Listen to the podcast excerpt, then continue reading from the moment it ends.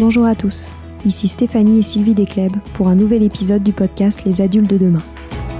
Les adultes de demain, c'est un échange autour de l'éducation et la parentalité entre d'un côté une mère, Sylvie, entrepreneuse depuis plus de 30 ans dans l'éducation, directrice d'école Montessori, créatrice d'un organisme de formation et auteur dans l'éducation, et sa fille, c'est moi, Stéphanie.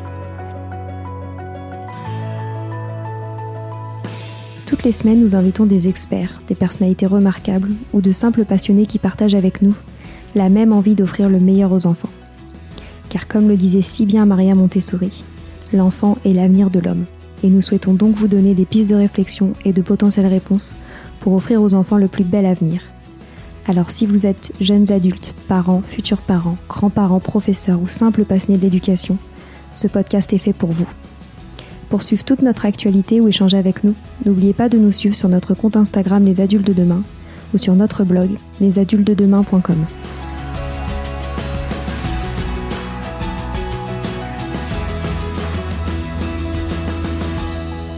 Bienvenue sur les pauses éducatives de Sylvie, un nouveau format de podcast en plus de nos discussions quotidiennes.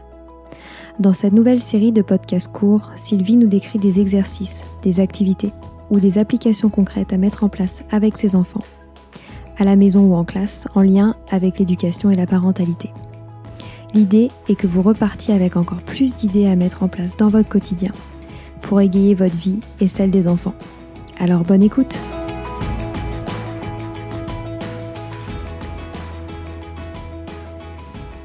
Aujourd'hui, je vais vous parler de l'enseignement des sciences, notamment de la zoologie et de la botanique, pour les enfants à partir de 2 ans, en classe de maternelle jusqu'à 6 ans, mais aussi à la maison pour euh, vous donner quelques, quelques clés euh, sur la façon de faire euh, selon la pédagogie Montessori et la façon dont on pratique nous dans nos classes. Donc, il est vraiment très important d'aborder euh, ces matières comme la zoologie et la botanique euh, le plus tôt possible, car pour développer euh, sa confiance en soi, l'enfant a vraiment besoin de bien connaître son environnement, qu'il lui soit familier, qu'il en connaisse le vocabulaire, qu'il en connaisse les différents éléments, etc. Donc évidemment, les fleurs et les animaux sont des les fleurs, les arbres, euh, les animaux, les poissons, etc. font partie de ce monde dans lequel l'enfant vit et en général, euh, ça l'intéresse énormément. Donc, euh, la façon de faire, c'est de toujours, toujours, toujours partir du concret. L'enfant très jeune n'a pas vraiment la notion abstraite des choses, donc il faut commencer par le concret. Donc, comment faire? Ben, Par exemple, pour les arbres, l'emmenant à l'extérieur, observer des arbres. Pour les fleurs, de la même façon. Les animaux, faire des visites de ferme, faire des visites d'aquarium pour les poissons, faire des visites euh, éventuellement de zoo. En fait, tous les moyens possibles pour leur faire voir les choses en vrai. Donc bien sûr, si vous choisissez le thème euh, pour commencer des fleurs, vous les emmenez plus voir des jardins botaniques, vous, les vous, vous allez voir des fleurs dans les champs, vous allez voir des fleurs dans les massifs, etc. Vous trouvez tous les moyens de leur faire voir ces fleurs pour de vrai. Donc si vous, si c'est les plantes, c'est la même chose, les animaux, etc. Donc vous y passez du temps, vous les laisser observer le plus possible, vous leur montrez les différentes parties, vous les décrivez et surtout vous leur donnez le bon vocabulaire.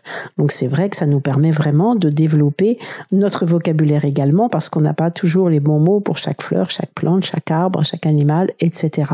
Et donc c'est aussi très intéressant pour l'adulte euh, d'étudier tout cela avec son enfant. Ce que vous pouvez faire aussi, qui est important, c'est d'installer une table de nature, c'est-à-dire que c'est une petite table que vous placez à un endroit dans la maison où vous allez déposer des objets de la nature par rapport à la saison euh, dans laquelle on est en train de vivre. Donc ces éléments, ça peut être une plante, en ce moment ça peut être par exemple des jacinthes, ça peut être euh, des choses qu'on peut voir à l'extérieur, ça peut être les légumes, ça peut être des fruits, etc. Et vous laissez cette table euh, à la disposition de l'enfant, bien sûr, avec une petite chaise et avec une loupe pour qu'il puisse observer les éléments de cette table de nature où il va observer voilà tous ces éléments qui peuvent se passer en même temps. Vous pouvez bien sûr y mettre un livre hein, relatif à ce, qui, à ce, qui, est sur la table. Vous pouvez y mettre des cartes, vous pouvez y mettre euh, beaucoup de choses qui sont tous en relation avec ce qui se passe dans la nature, dans la région bien sûr où l'enfant vit à ce moment-là. Lui aussi peut ramener des objets de l'extérieur qu'il va déposer sur cette table et observer le temps qu'il le faut. Pour les classes, je vous conseille de ne pas mettre trop de chaises autour de cette table, une, et que ce soit l'un après l'autre, les enfants puissent aller passer un certain temps sur cette table de nature. Ensuite, vous allez essayer de faire le lien, l'association entre le concret et l'abstrait. Par exemple, vous avez une fleur, vous allez chercher une image qui représente cette même fleur. Vous avez euh, un arbre, vous allez chercher une image, quoi, vous montrez un arbre, vous essayez de, d'en parler, ensuite d'introduire l'image qui représente ce même arbre. Pareil, vous le rappelez, oh, tu te souviens, on a vu tel animal, et vous montrez l'image qui représente cette, euh, ce, même animal. Ces cartes s'appellent des cartes classifiées, donc ce sont des, des éléments où il va y avoir vraiment la réalité, hein, ce sont des photos où on ne voit que l'élément en question. C'est-à-dire si vous pouvez ne pas avoir de paysage autour, de couleurs, des choses comme ça, c'est important que l'image ressorte.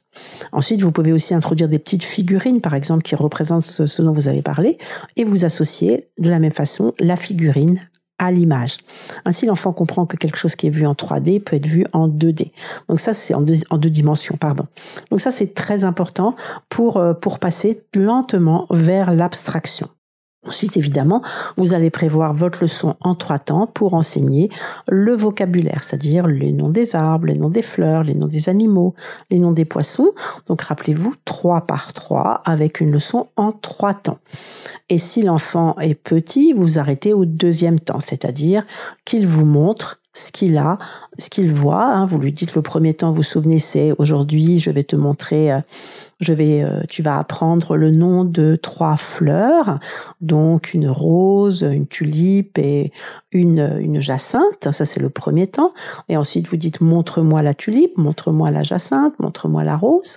Ce deuxième temps qui doit être très très long, hein, où vous mélangez les cartes, où vous avez plusieurs façons de leur demander, mais en donnant toujours le vocabulaire. Avec le jeune enfant, vous vous arrêtez là. Et avec l'enfant plus grand, vous lui montrez une image et vous lui demandez qu'est-ce que c'est. C'est à lui de donner le bon mot. Ça, c'est ce qu'on appelle la leçon en trois temps que j'ai déjà expliqué dans d'autres épisodes. Ensuite, dans nos classes, nous avons, et je vous conseille de les avoir, les puzzles de botanique et les puzzles de zoologie. Donc, c'est des puzzles hein, qui, qui, qui, représentent le poisson, euh, la grenouille, euh, la tortue, euh, le cheval, un oiseau pour ce qui est zoologie. Et pour la botanique, vous avez la fleur, l'arbre, la feuille, les racines, éventuellement la graine. Donc, pour présenter ces puzzles, il est important d'avoir toujours une carte de contrôle. La carte de contrôle, c'est quelque chose que vous faites vous-même avec le puzzle. Vous prenez le contour hein, de ce puzzle et le contour de chaque pièce qui sont rassemblées en une partie, hein, comme le puzzle. En fait, vous représentez le puzzle sur une feuille un peu cartonnée blanche. Et la première présentation pour l'enfant, ce sera vous lui montrerez bien sûr d'attraper bien le bouton par la pince des trois doigts comme il tiendrait le crayon et il pose chaque partie sur l'élément correspondant de la carte de contrôle. Et quand il a fini, pareil, il repose chaque partie dans l'autre sens. Ça, c'est avant de pouvoir faire le puzzle tout seul. Hein. c'est l'association puzzle et carte de contrôle. Ensuite, vous allez faire une leçon en trois temps pour chaque partie de l'animal ou chaque partie de poisson, jusqu'à ce que l'enfant connaisse toutes les parties de cet animal ou de la, ou de, la fleur ou de l'arbre, etc. Pour les animaux, ce qui est important, c'est de les présenter dans l'ordre d'arrivée des animaux sur la Terre. Donc, vous commencez par le poisson, puis après par la grenouille, hein, puisque c'est un amphibien, puis après vous passez à la tortue, puisque c'est un reptile, puis au cheval, puisque c'est un mammifère, et enfin à l'oiseau. Si vous pouvez euh, respecter cet ordre, c'est toujours bien. Quand on va étudier le poisson, Hein, on va faire ce puzzle avec la carte de nomenclature. On va essayer aussi de lui présenter d'autres images de poissons, de l'emmener éventuellement dans un aquarium, comme je vous disais, pour lui montrer qu'il existe énormément de variétés de poissons en fonction des mers chaudes, des mers froides, des rivières, des océans, etc. Et pour qu'il voit la richesse de la nature. Hein. Toujours ce but-là, c'est la richesse de la nature, c'est l'importance de l'écologie, c'est l'importance de prendre soin de son milieu. C'est très important. Donc une fois que le puzzle et son vocabulaire aura été présenté, vous introduirez ce qu'on appelle les cartes de nomenclature. Donc les cartes de nomenclature, ce sont des paires de cartes qui sont identiques. Une comporte le nom de, l'objet représenté et l'autre est sans le, nom mais avec une étiquette du nom, exactement la même que sur l'autre carte avec le nom. Et vous, présentez ces cartes. Euh, vous en faites plusieurs, hein, bien sûr, en fonction des différentes parties de cet animal. Vous d'abord vous posez horizontalement toutes les cartes qui ont qui ont un nom. Hein. Évidemment, la partie nommée est en rouge sur la carte, une seule partie par carte. Vous présentez ces cartes horizontalement. Ensuite, vous faites une mise en paire avec la carte sans le nom. Et ensuite, vous ajoutez la carte avec le nom. Vous excusez-moi, vous ajoutez l'étiquette avec le nom. Et puis, si l'enfant est plus grand qui sait lire, il va retourner toutes les cartes avec le nom, on va mélanger les étiquettes et il va essayer de les remettre au bon endroit et de s'autocorriger avec la carte, avec le vocabulaire. Ensuite, vous lui faites réaliser un petit livret, c'est-à-dire que vous allez photocopier une carte vierge de, cet animal et avec les cartes de nomenclature, l'enfant va faire ses propres cartes, c'est-à-dire qu'il va colorier en rouge la partie, il va en écrire le nom en dessous et ça pour chaque partie. Et ensuite, vous allez réunir cela dans un ensemble avec une jolie petite couverture que l'enfant peut euh, va fabriquer lui-même en mettant le titre. Par exemple, si c'est les parties du poisson, il va mettre le poisson. De cette façon-là, il va pouvoir avoir son propre livret. Donc euh, voilà pour cette première partie. Je vais faire une deuxième partie avec euh, la suite des sciences. Voilà, c'est fini pour aujourd'hui. On espère que cet épisode vous a plu. Avant de se quitter, on a quand même besoin de vous. Si après avoir écouté cet exposé, vous ressortez avec plein d'idées pour apporter le meilleur aux enfants, n'oubliez pas de nous laisser 5 étoiles et un petit commentaire sur Apple Podcast, sur iTunes ou toute autre plateforme d'écoute de podcast. Cela nous aidera à mieux ressortir et surtout à nous motiver pour continuer cette aventure ensemble. Si vous avez des suggestions, des idées de thèmes, des questions à poser, n'hésitez pas à nous contacter sur les réseaux sociaux, Instagram ou LinkedIn, en tapant les adultes de demain nous serions ravis d'échanger avec vous. Si vous souhaitez en savoir davantage sur Sylvie, je vous invite vraiment à aller voir son blog sylvidesclep.com ou à la suivre sur Instagram en allant sur son profil sylvidesc, D-E-S-C, Montessori. Enfin, si vous souhaitez en savoir plus sur le calendrier des prochaines formations Montessori, rendez-vous sur www.apprendre-montessori.fr. On a hâte de vous retrouver vite et à très bientôt sur les adultes de demain.